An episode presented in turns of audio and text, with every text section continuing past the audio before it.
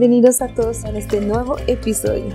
Soy Gael y hoy vamos a hablar de uno de los productos de la revolución más importante de nuestro siglo, el Internet y las aplicaciones. Bueno, las conocemos más como las apps, pero sabemos que el Internet revolucionó nuestras vidas y permitió el desarrollo de estas herramientas, ¿verdad? No sé si ustedes se acuerdan, pero yo en mi infancia había esa frase de Apple en todas sus publicidades que decía, hay una app para casi todo. Bueno, totalmente de acuerdo. En mi teléfono hay una app para encontrar mi camino, tengo otra app para gestionar mi vida social y tengo otra app para escuchar música, tengo otras para cuidar mi salud. Es justamente este tema que vamos a investigar hoy y más precisamente em, las apps vinculadas con uno de los aspectos más íntimos de nuestras vidas para nosotras las mujeres. Vamos a hablar de las apps de monitoreo de ciclo menstrual. Porque, ¿qué sabemos realmente sobre el uso que se les da a nuestros datos en estas aplicaciones? Para ayudarme a contestar esa pregunta, tengo una invitada. Tengo el placer de tener a mi lado Edith Martínez, que es abogada y que nos va a, brindar un enfoque amplio sobre las aplicaciones y cómo toman y utilizan nuestros datos personales con un enfoque de derecho internacional de derechos humanos. Buenos días, Edith. Muchas gracias por estar aquí con nosotros. Buenos días, Gael. Gracias a ti por la invitación. Bueno, Edith, si me permite, vamos primero un poco a contextualizar, ¿verdad? Necesitamos echar un ojo a lo que permitió tal revolución. Bueno, en 2008 ocurrió el boom de las apps y eso por la creación del Apple Store y la oferta dentro de ese Apple Store de más de 500 apps para móviles. Desde entonces miles de apps están descargadas cada día y por supuesto todo gracias a Internet. Pero AIDS, la verdad, hace 20 años nadie imaginaba que algún día existiría una herramienta que le permitiera a la mujer identificar su periodo más fértil del mes o darse cuenta de su menstruación. Tienes razón, Gael. Y en ese sentido, las aplicaciones móviles han cambiado la forma en cómo monitoreamos la salud. Por ejemplo, la Medical Tech que no sé si tú sabes, pero está relacionada con la salud móvil, que hace referencia a todo este uso de la tecnología móvil para manejar nuestra salud y el bienestar de las personas. El uso fácil de esa tecnología ha permitido y ha ayudado también a obtener un tratamiento más rápido e inclusive ha ahorrado mucho más tiempo. Por otro lado, la FemTech o la tecnología femenina incluye todos los dispositivos electrónicos, software u otra tecnología relacionada en darle seguimiento a la salud de la mujer. Sí, el nacimiento de la Femtech fue resultado de la brecha de género en la industria de tecnología y la falta de atención sobre los problemas y la salud reproductiva de la mujer. Bueno, no sé si los oyentes saben, pero es la danesa Ida Tim quien acuñó el término Femtech. Ella fue pionera en la creación de Club, que es una aplicación de vigila de la salud menstrual. Bueno, Edith, ¿nos puedes ahora contar un poco sobre la situación actual? Claro, Gael, y te vas a sorprender, así como tus oyentes también se van a, sorprender con las cifras que a continuación les voy a contar. Imagínense que más de 100 millones de personas en todo el mundo utilizan estas apps de seguimiento menstrual esta información de acuerdo a sitios como Bloomberg. Pero es importante destacar que Flow es una de las aplicaciones que tienen más de 80 millones de mujeres usuarias, así como también personas menstruantes en todo el mundo. Bueno, vamos al punto, al punto más importante de esa conversación. ¿Cuándo nos convertimos en usuarias de algunas de estas apps? ¿Qué pasa con nuestros datos? ¡Wow! Esto se pone cada vez más bueno para poder comprender qué pasa realmente con los datos que proporcionamos a estas apps. Es importante destacar que no solamente está en juego nuestra información como usuarias, que usualmente son mujeres en edad reproductiva, que desean darle un seguimiento a su ciclo menstrual o inclusive, y tengo experiencias personales, de mujeres que quieren quedar embarazadas gracias a los datos de cuando estás en tu etapa fértil o cuando no, que estas aplicaciones eh, suministran.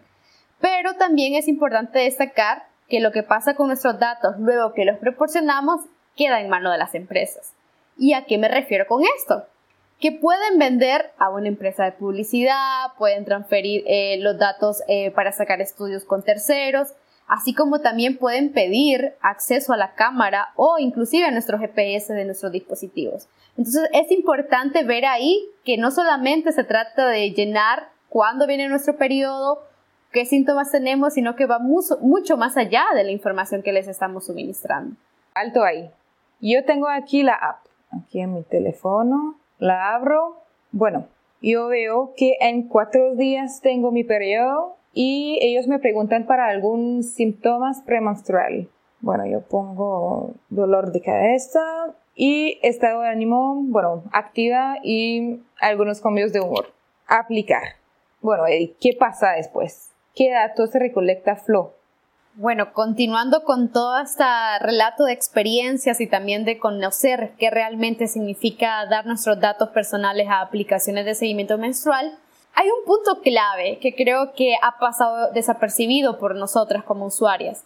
Y es que cuando damos acceso a aplicaciones como Flow, no solamente estamos dando nuestros datos, sino que también están enterándose de los servicios de terceros. ¿Y a qué me refiero con esto? Por ejemplo, si tenemos un smartwatch que lleva control de nuestra calidad de sueño, nuestros niveles de estrés, de nuestro ritmo cardíaco, etc., va también directo a ser colectado por estas apps como Flow también inclusive eh, apps como Google Fit eh, y etcétera, todo lo relacionado con eh, temas personales de salud.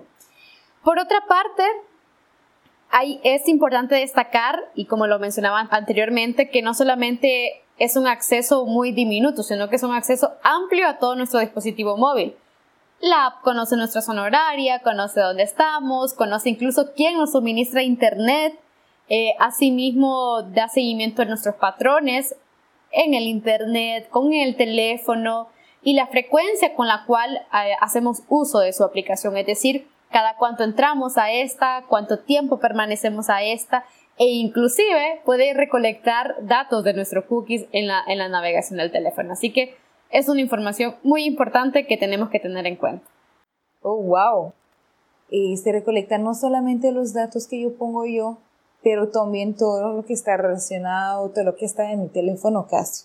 Bueno, eso me hace pensar en políticas de privacidad. Eh, ¿Esas no tienen algún tipo de política respecto del manejo de nuestros datos? Bueno, ¿nos pueden hablar un poco de los aspectos legales? Bueno, ¿qué te diré? Hablar de derecho conforme a las políticas de privacidad creo que es uno de los elementos a favor que utilizan estas empresas eh, eh, y las apps. ¿Y a qué me refiero con esto? Que suelen utilizar un lenguaje muy técnico, muy aburrido, demasiado jurídico para que la persona usuaria promedio pueda comprenderlo, ¿no? Y es parte también de esa idea de que si no lo comprendemos, pues va a ser más fácil inclusive dar nuestro consentimiento. Y ahí quiero ir. Flo menciona que tiene diferentes fundamentos jurídicos.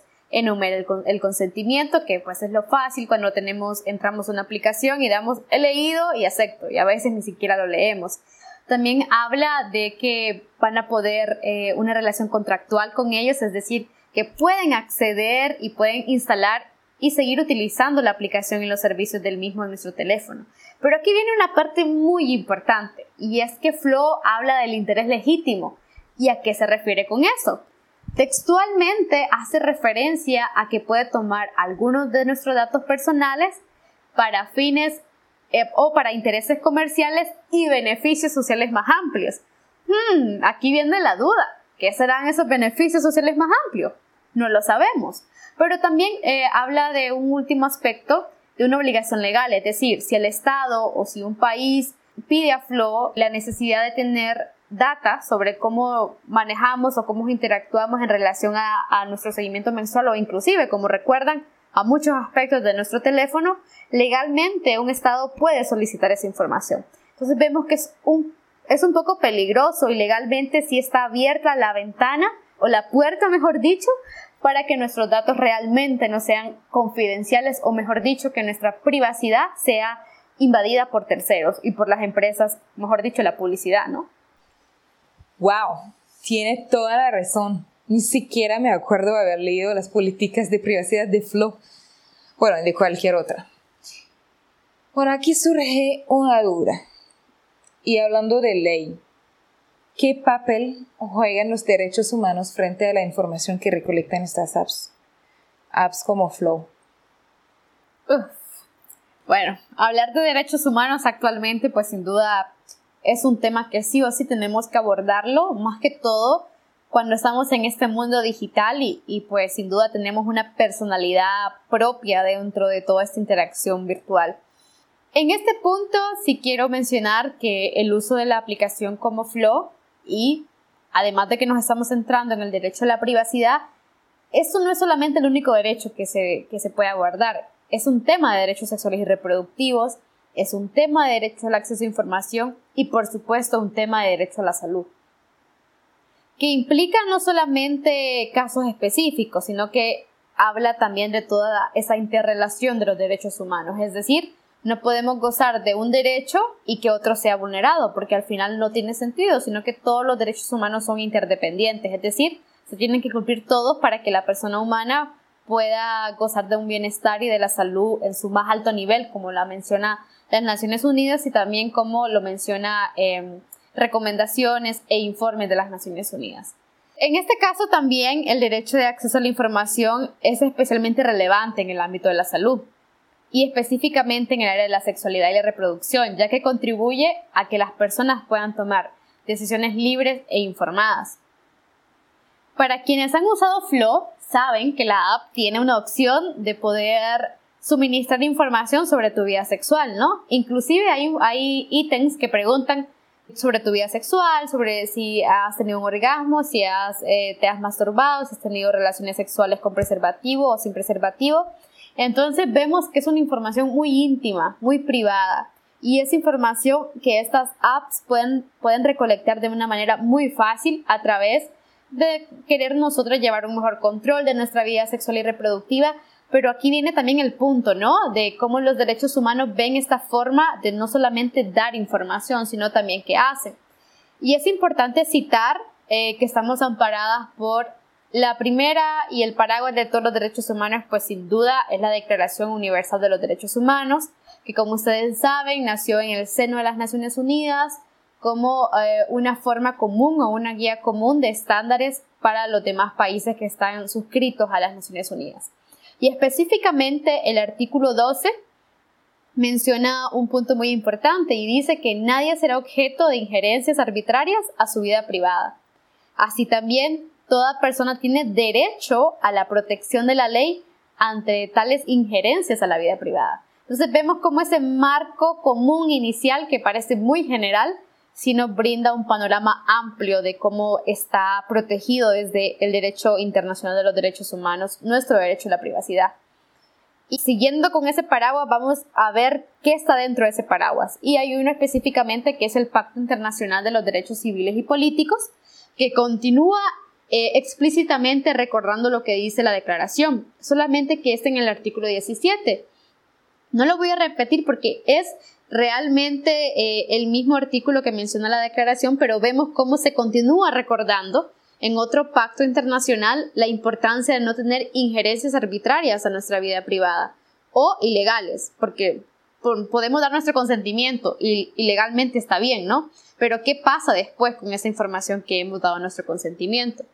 Ahora bien, yéndonos a nuestro sistema interamericano de derechos humanos, la Convención Americana de Derechos Humanos en el artículo 11 sigue manifestando que toda persona tiene derecho al respeto de su honra y el reconocimiento de su dignidad.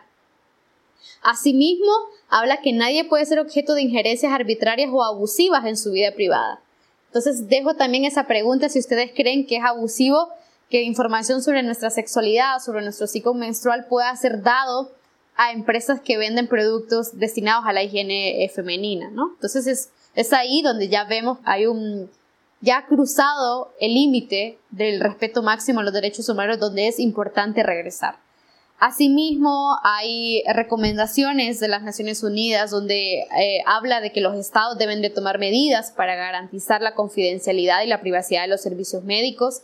E igualmente, la Comisión Interamericana continúa manifestando que el derecho al acceso y al control de la información personal es esencial en las esferas, en todas las esferas de la vida privada. ¿Por qué? Porque no solamente es un derecho a la privacidad, tiene que ver con un derecho al honor, a la identidad personal, a los bienes y a toda esta información que brindamos. Y por último, porque sé que estos temas legales suelen ser un poco aburridos y a veces eh, incomprensibles, pero sí es importante saber que desde el marco de los derechos humanos sí está regulado que nuestros datos deben responder a estos estándares.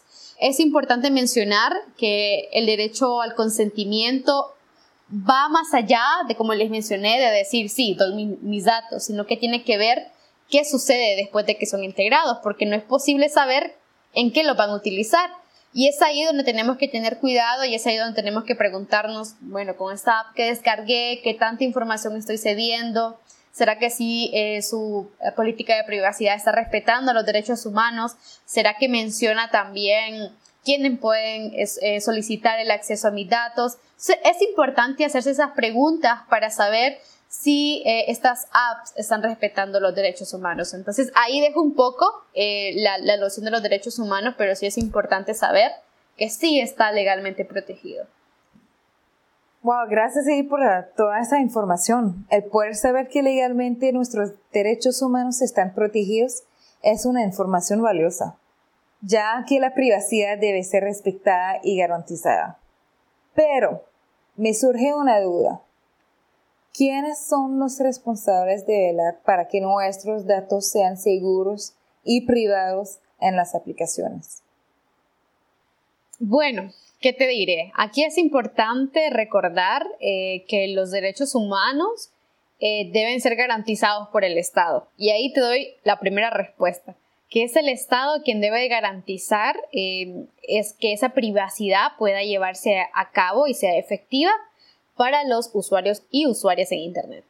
Ahora bien, es importante, y como lo menciona la CIDH en un informe anual del 2013, de que los estados deben adoptar políticas tendientes a prohibir que el tratamiento de datos, incluido el almacenamiento, análisis y divulgación de esos datos personales, eh, puedan ser objeto de, em, de, que otras personas puedan acceder a ellos sin eh, tener realmente la autorización o la potestad. Aquí deja un poco abierto este informe de que el Estado está legítimamente em, a cargo o que puede hacer uso de, ese, de esa información cuando es para un fin adecuado. Pero ahí queda un poco la duda si es el mismo Estado el que dice, hmm, este es un fin adecuado o no. Entonces, realmente ahí queda un poco flojo, por decirlo de alguna manera, que el Estado pueda ser partícipe, pero más que eso pueda ser el garante de sus derechos humanos ante terceras empresas. También menciona que el Estado debe prohibir que el uso de los datos personales para fines contrarios a los derechos humanos eh, no está permitido, así también establecer mecanismos de supervisión efectivos e independientes ante la tenencia de estos datos personales que son realmente privados.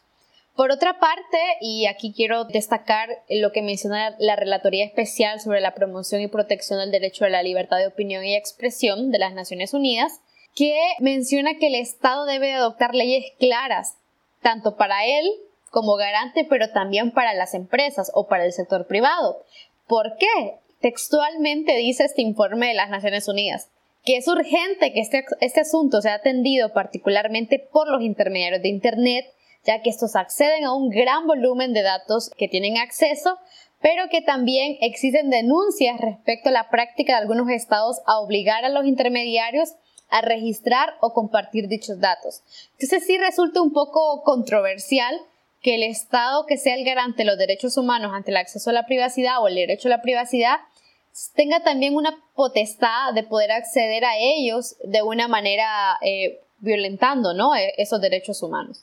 El otro ente que debe promover los derechos humanos dentro de la información que recolecta es sin duda las empresas o el sector privado.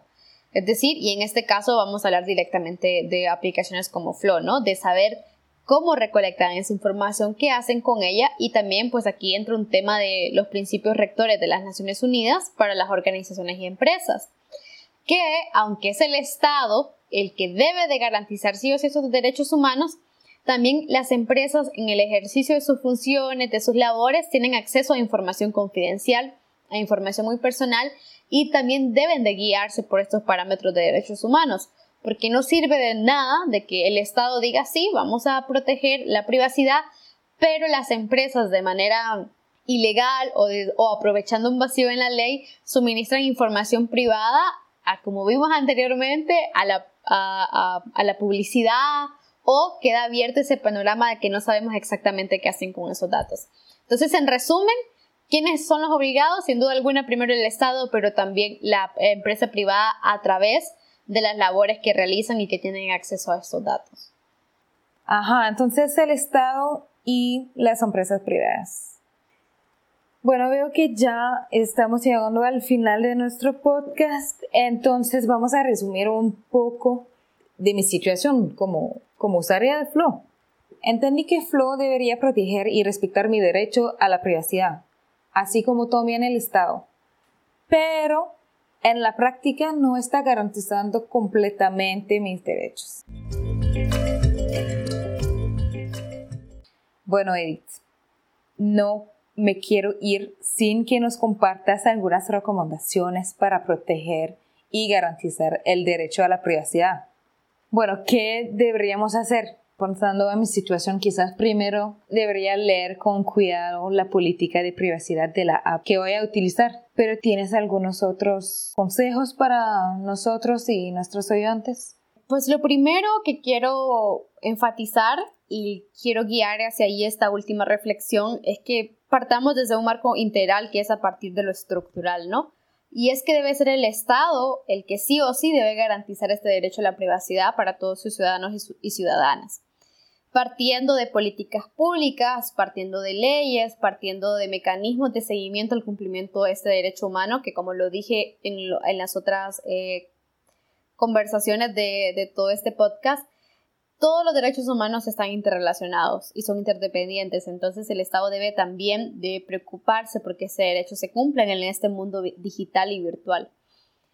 Por otro lado, está también el compromiso firme de las empresas y en este caso de las apps como Flow, a quienes suministramos la información de que nuestros datos recolectados no sean dados a terceras partes interesadas, como la publicidad, como todas estas empresas que venden tampones, toallas sanitarias, copas inclusive, etcétera, y no vaya a ser utilizado como una forma nada más de vendernos y vendernos y vendernos, sin autorización nuestra, que es ahí la importancia, ¿no? De que sean eh, realmente cuidadosos con la información que brindamos porque es una información privada. Ahora bien, y aquí viene lo que podemos hacer tú, yo, los oyentes que están escuchando este podcast.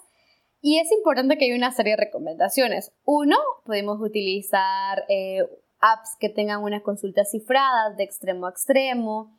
Inclusive también, y bueno, es lo que podemos hacer todos y todas, es leer las políticas de privacidad y saber qué tanto estamos cediendo en nuestra información. Que no basta con que digan que van a solicitar nuestro consentimiento, sino saber para qué van a utilizar esos datos. Sí, claro, ese es muy buen consejo y creo que después de nuestra entrevista voy a leer la política de confidencialidad de, de Flow.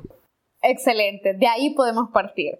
También, bueno, y es, creo que lo han escuchado en otras partes, que hay que tener cuidado con lo que, con lo que es gratis.